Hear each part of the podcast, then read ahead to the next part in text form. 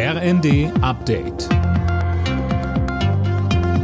Stündlich neu. Auf den Punkt informiert.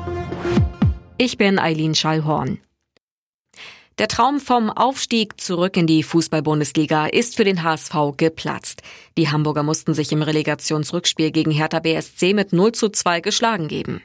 Trotz des verpassten Aufstiegs, HSV-Coach Tim Walter ist stolz auf seine Jungs. Er sagte bei Sky, wenn man so hart arbeitet wie wir und dann so einen bitteren Moment erlebt, dass es die Jungs einfach nicht verdient haben, der Verein hat es nicht verdient, die Stadt hat es nicht verdient.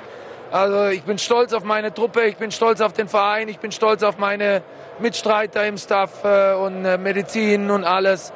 Aber ich bin natürlich genauso wie alle furchtbar enttäuscht.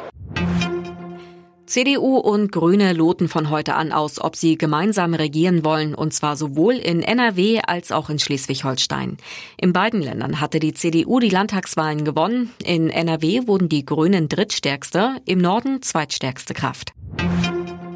Beim Weltwirtschaftsforum in Davos hat der ukrainische Präsident Zelensky die internationale Gemeinschaft zu härteren Sanktionen gegen Russland aufgerufen.